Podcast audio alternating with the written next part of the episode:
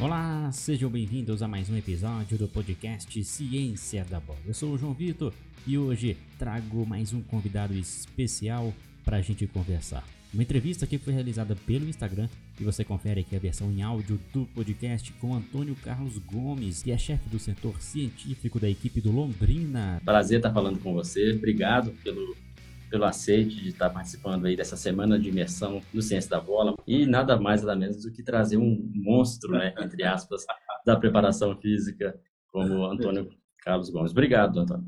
Que isso, eu que agradeço, estou à disposição.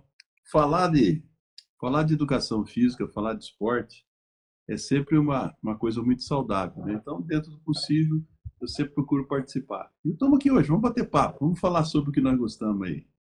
Legal, obrigado mesmo. Olha só, Antônio Carlos, é, queria saber de você uma coisa assim bem, bem interessante que é sobre a, a sua nova atuação no novo clube, né? No, na equipe do Londrina. Você não está como preparador físico, é isso? Tá, está em outra área? Conta para a gente um é. pouquinho. O Londrina nós viemos uma, mais um desafio, né? Que às vezes eu, eu procuro ficar um pouco mais tranquilo para dar tempo de estudar e, e preparar novos, novos conceitos e tudo mais. Mas eu fui aqui chamado a mais um desafio. Né? O Londrina está disputando a segunda divisão do, do, Campeonato Brasileiro.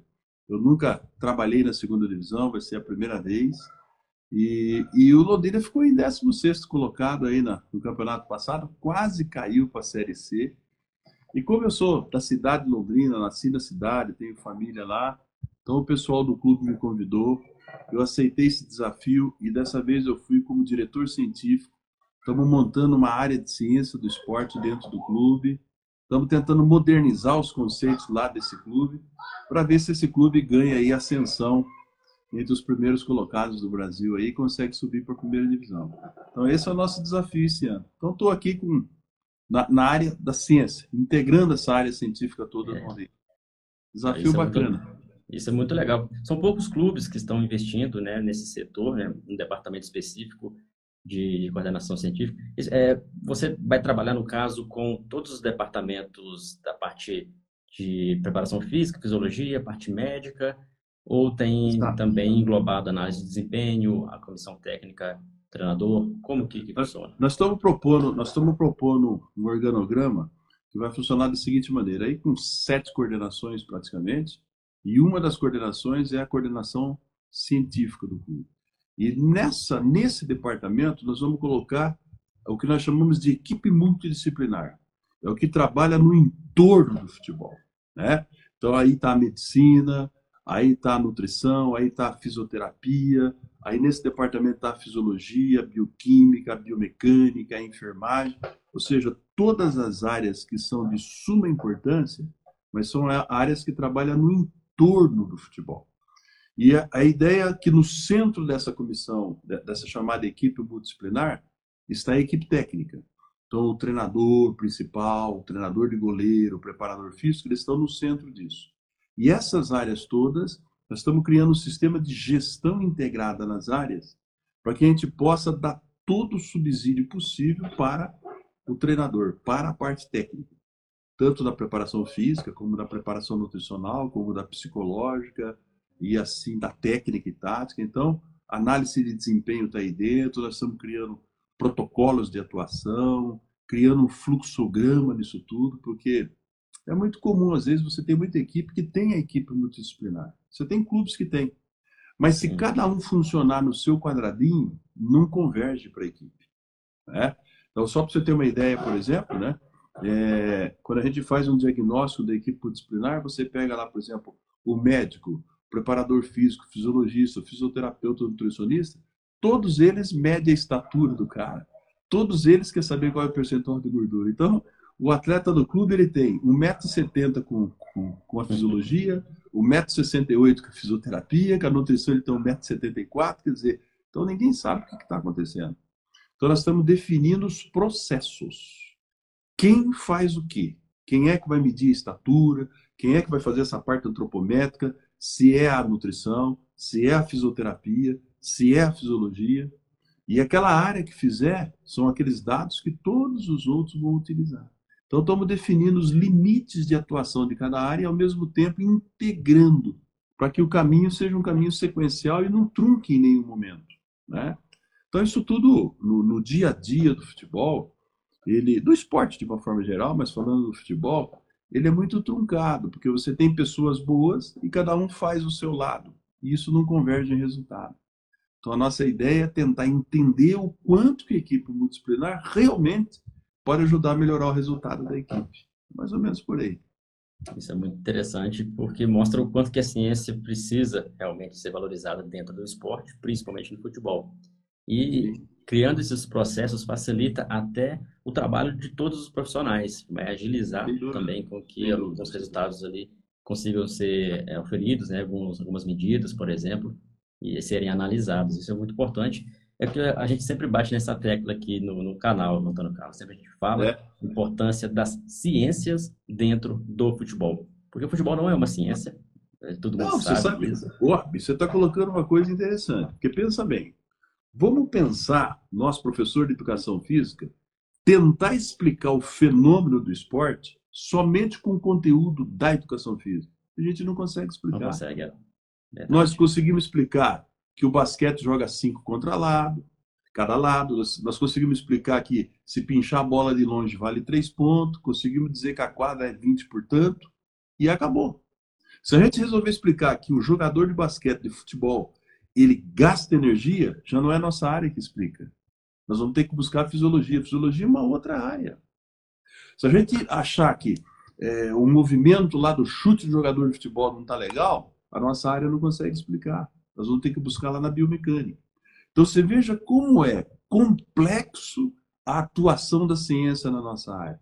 Porque nós não temos um único corpo científico. São várias áreas da ciência que vêm explicar o fenômeno chamado futebol. Então, nós precisamos da estatística, né? nós precisamos da biomecânica, nós precisamos da medicina, nós precisamos da nutrição, nós precisamos de áreas que são áreas consagradas cientificamente. É e nós precisamos usar o que essas áreas têm para explicar o fenômeno nosso, que é o indivíduo num estado fisiológico de estresse, quer dizer, um estresse de alto nível. Então, isso é muito difícil. E quando você traz essas pessoas das diversas áreas, elas vêm com suas culturas, com suas terminologias, com seus protocolos. Quer dizer, então nós estamos ainda medindo o VO2 máximo do jogador de futebol correndo numa esteira. Quer dizer, poxa, professor, mas é um teste. Claro, é um teste consagrado, bacana. Quem sabe para corredores?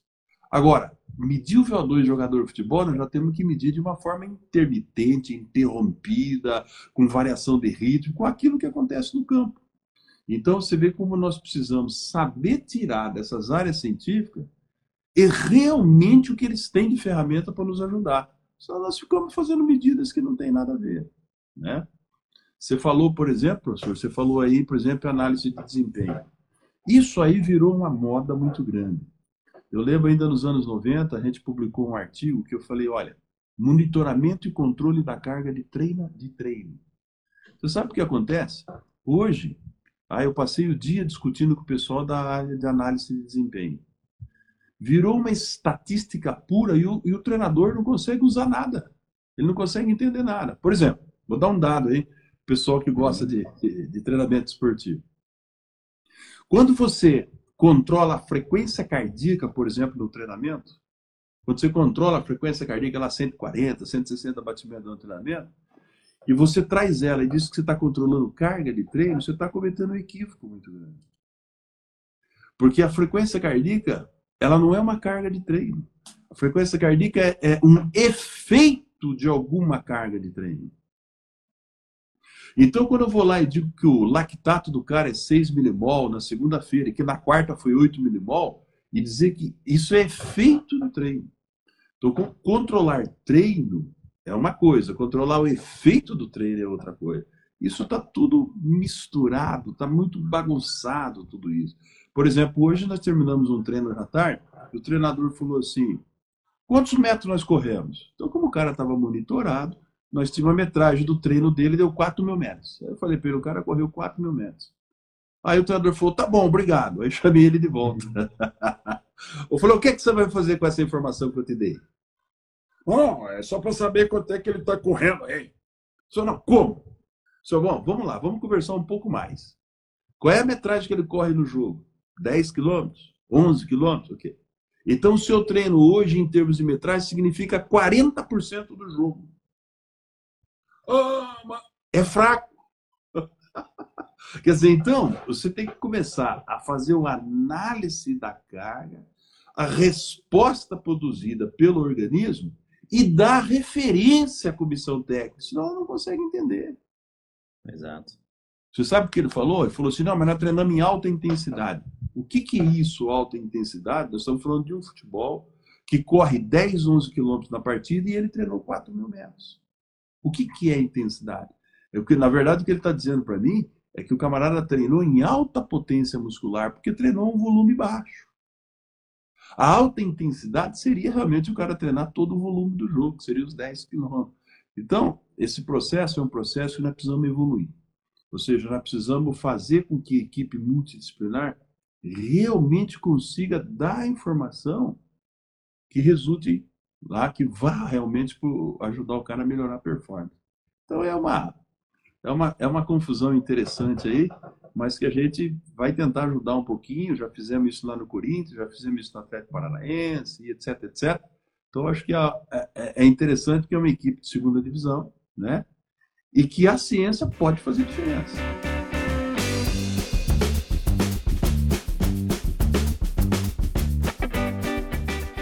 Muito Sim. se fala sobre treinamento é, hoje em dia, treinamento individualizado dos atletas. Existem vários profissionais de preparação física que trabalham especificamente com atletas de forma individual e muitas pessoas ainda têm aquele receio. Será que isso vai atrapalhar o desempenho dele? Será que tem uma comunicação com o preparador físico ou com a equipe como um todo, né?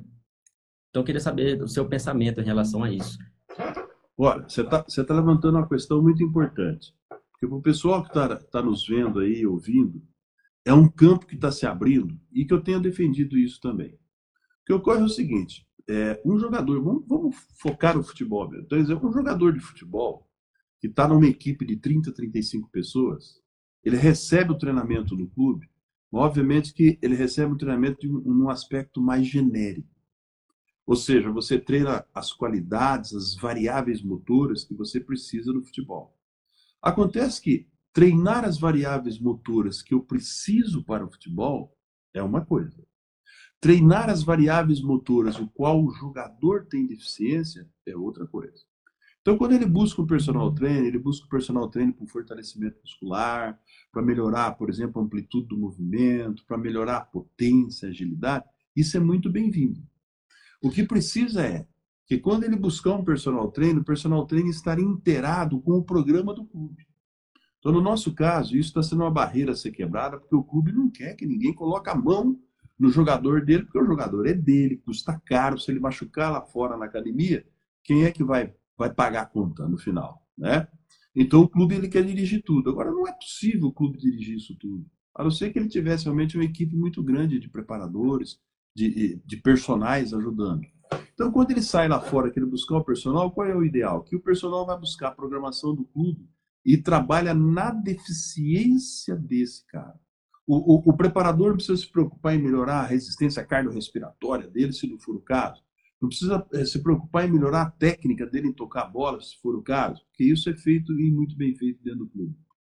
Mas a hora que o personal trabalhar num complemento, por exemplo, encurtamento muscular, o personal poder ajudar a gente, fortalecimento muscular, que você não tem tempo dentro do clube de fazer um programa eficiente de fortalecimento muscular, você não tem como.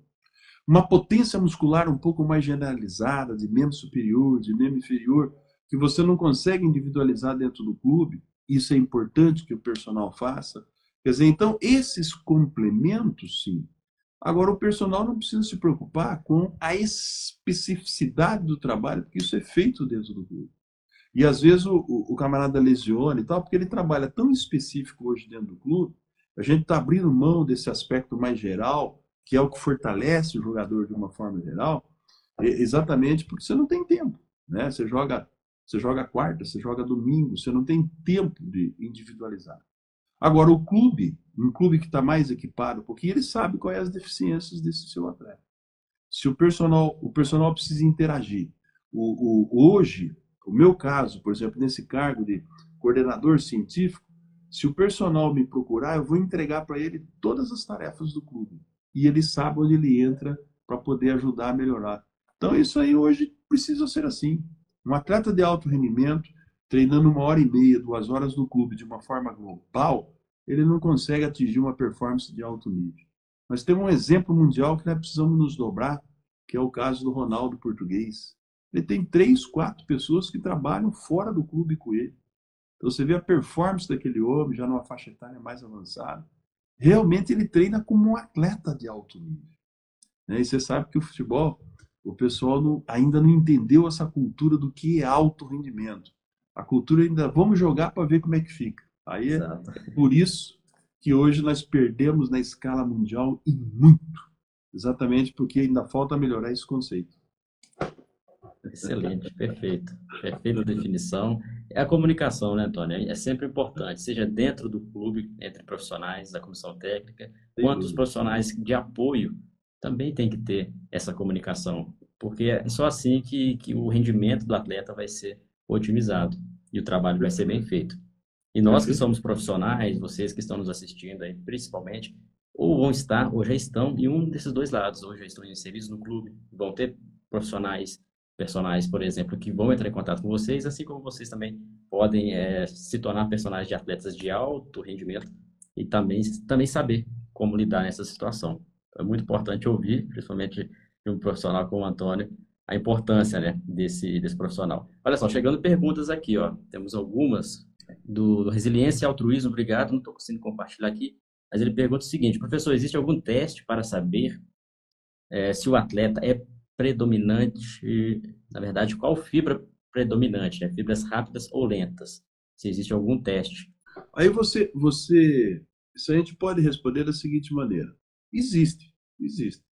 Primeiro, se nós falarmos de qualquer coisa mais apurada, não é a realidade do clube, que é realmente você fazer uma intervenção, tirar lá um fragmento de fibra muscular e verificar naquele fragmento qual é o percentual de fibra muscular rápido qual é o percentual de fibra muscular lento.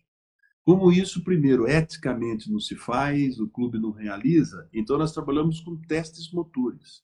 Então, por exemplo, nós utilizamos aqui o teste de potência, o teste de salto vertical. Então, usamos a plataforma e o cara faz a saída do solo, né? Faz o salto vertical. Tanto saindo de baixo como saindo de cima, o contramovimento, o drop jump. Nós fazemos, por exemplo, a corrida de 20 metros. Não estou fazendo nem de 30 metros mais. Por quê? Porque 30 metros já começa a entrar lá num poder de velocidade. O jogador de futebol ele se desloca muito curto. E o grande negócio dele é reagir rápido, acelerar, frenar, trocar de direção. Então ele troca de direção o tempo todo. Então a gente está optando por, por fazer esforços mais curtos. A gente consegue fazer mais vezes e isso facilita o controle.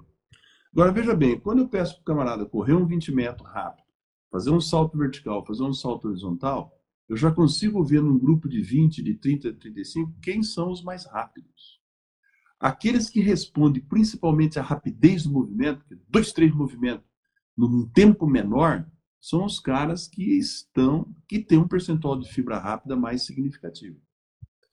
Então, aqueles que têm uma potência muscular menor, né, que são mais lentos no deslocamento, de, por exemplo, do, do que nós chamamos de mudança de direção, são as pessoas que têm um percentual de fibra mais lento. Eu não consigo, com um teste pedagógico como esse, dizer quantos por cento de fibra ele tem, rápida ou lenta, mas eu consigo perceber a predominância de fibra muscular.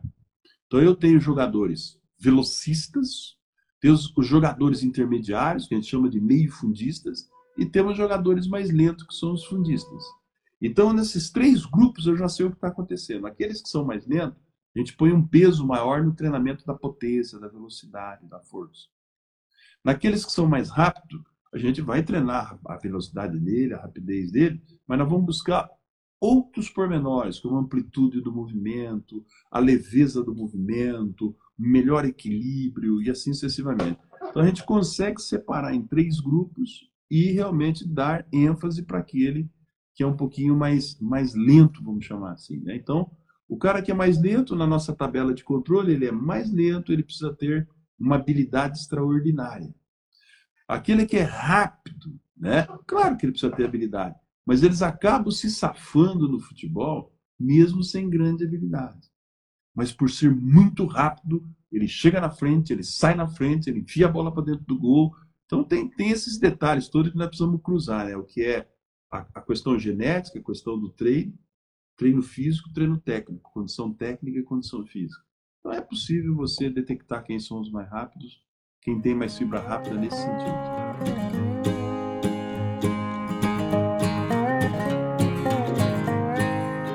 Olha só, isso aqui é bem interessante, o Cross Training Foot. Obrigado aí, Cross Training Foot, por participar.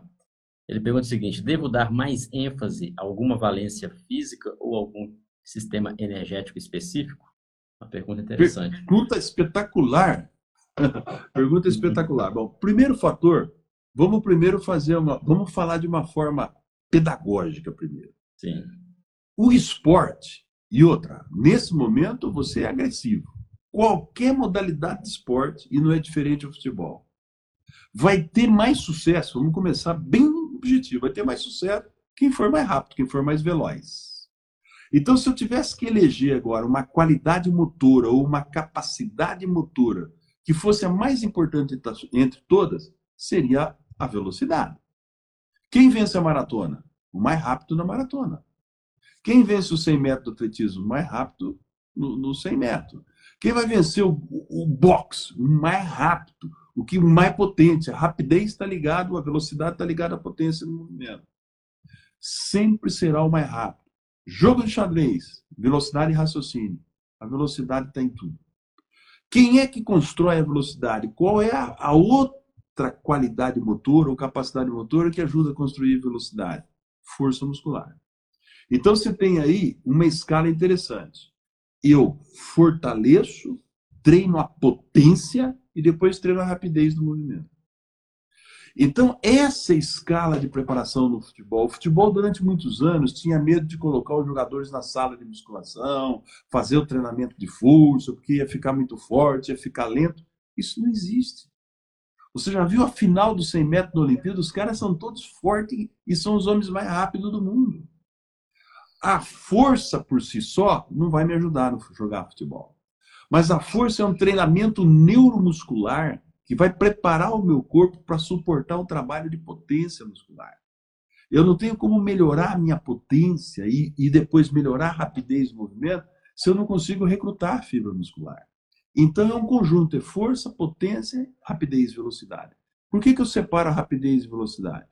Rapidez são movimentos mais curtos, ou é um movimento isolado, por exemplo. Rápido, movimento isolado. E a velocidade é a frequência do movimento. Então eu não consigo melhorar a frequência se eu não melhorar o gesto. Então isso é ser rápido. Eu preciso treinar rapidez. Rapidez do chute, rapidez de ir para frente, rapidez de vir para trás.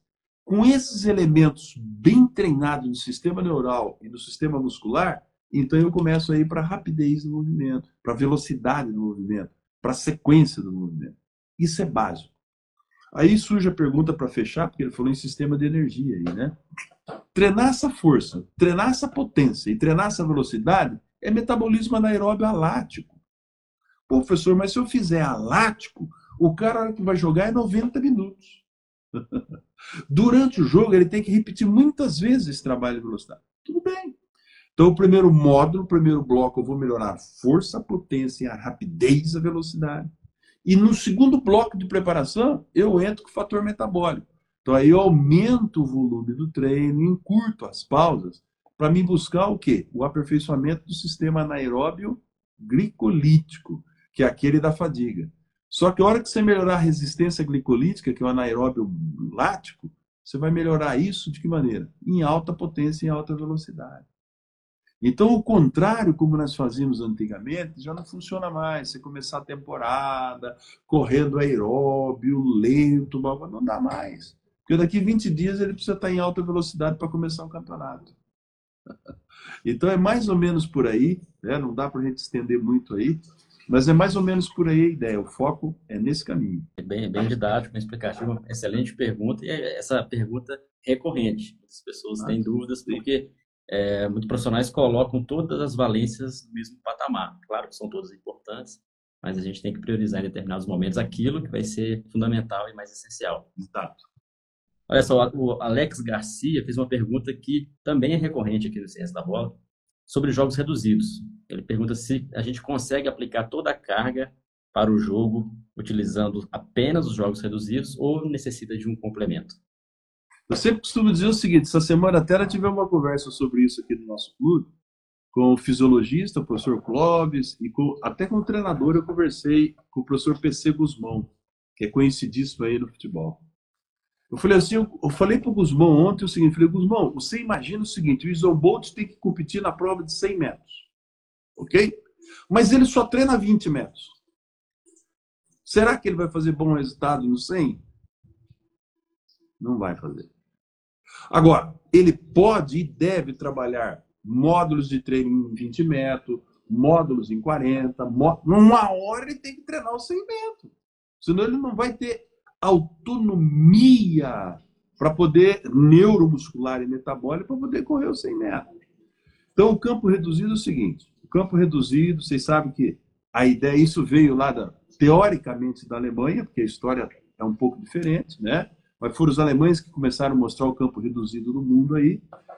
E o campo reduzido é onde você treina com muita velocidade, com muita potência, muita rapidez, os passes são curtos, etc. Claro que você aprimora essas qualidades, essas variáveis motoras. Mas quando você abre o campo para os 100 metros, tudo modifica. Porque o seu colega não está a 4 ou 5 metros, seu colega está a 10, 15, 20, 30 metros. O passe tem outra dinâmica, tem outra distância. A noção do tempo modificou. O ritmo no campo aberto oficial mudou. Então, existe um aproveitamento relativo do campo reduzido mas não tem um aproveitamento absoluto. Então vai ter momentos que você vai ter que abrir o campo. Senão, fica na história. Se eu treinar o Isobolt só no 20 metros, ele não vai conseguir fazer, ter sucesso no 100. Se eu treinar o jogador de futebol só no campo reduzido, vai estará comprometido o campo aberto. Quer dizer, então essa é uma, é uma ideia, porque antigamente, na verdade é o seguinte, nós antigamente se treinava muito só no campo grande, né, os coletivos, e aí você perdia em termos de preparação de potência, velocidade, precisão.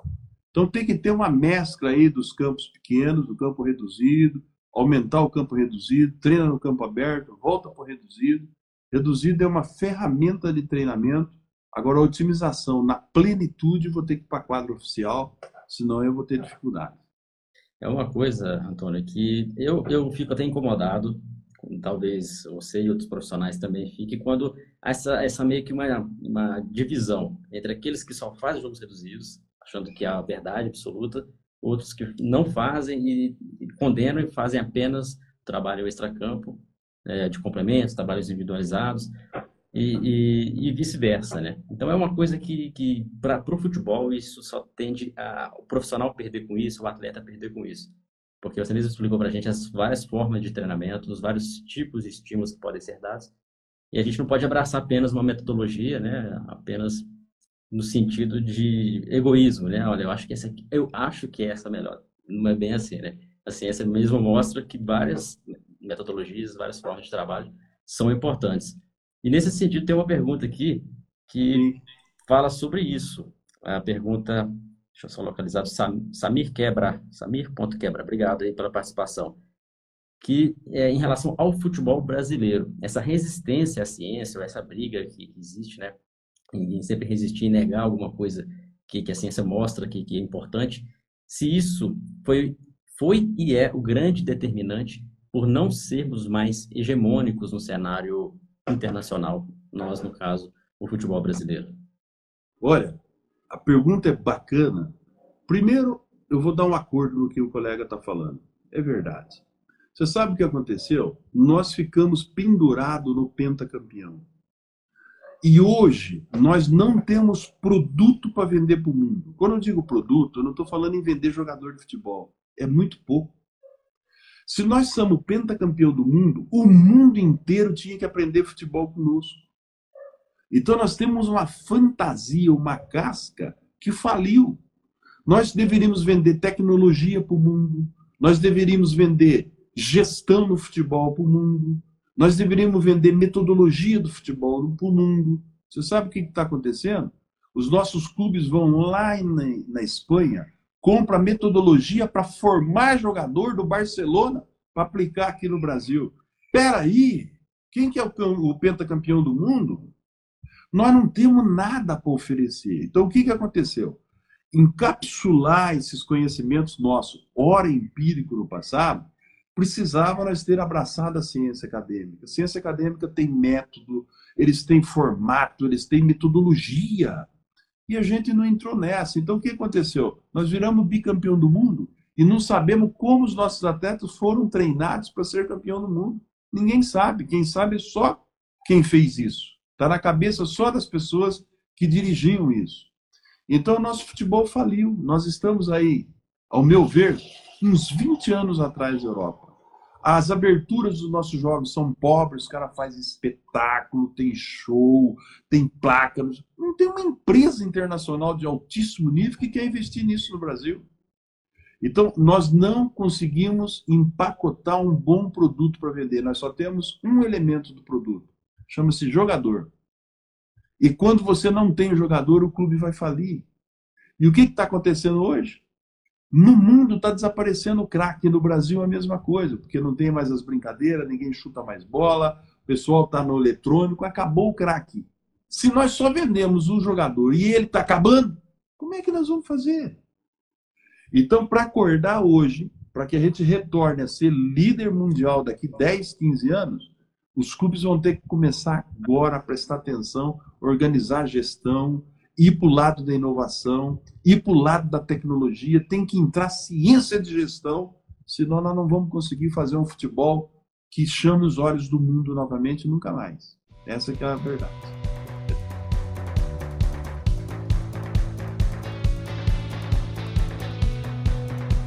E a ciência, ela vem para ser aliada.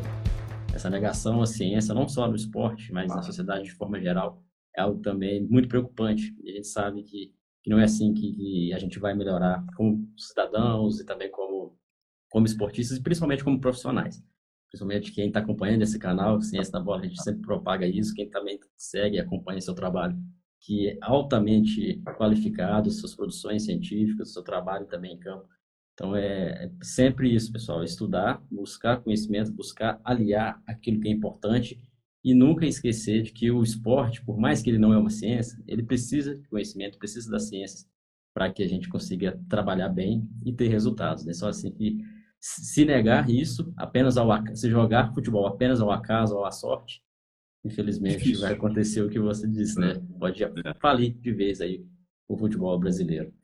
De praxe, sempre uma mensagem final para quem está nos assistindo conselho específico para quem quer ser um preparador físico, quem já está trabalhando com preparação física e quer se desenvolver mais, os conselhos mesmo de, de um sábio como você dentro dessa área. É, bom, se você escolheu ser um preparador físico, então você escolheu você escolheu uma área primeiro muito linda, muito bonita, porque é cuidar primeiro primeiro passo da saúde das pessoas, saúde biológica, saúde física, mental das pessoas.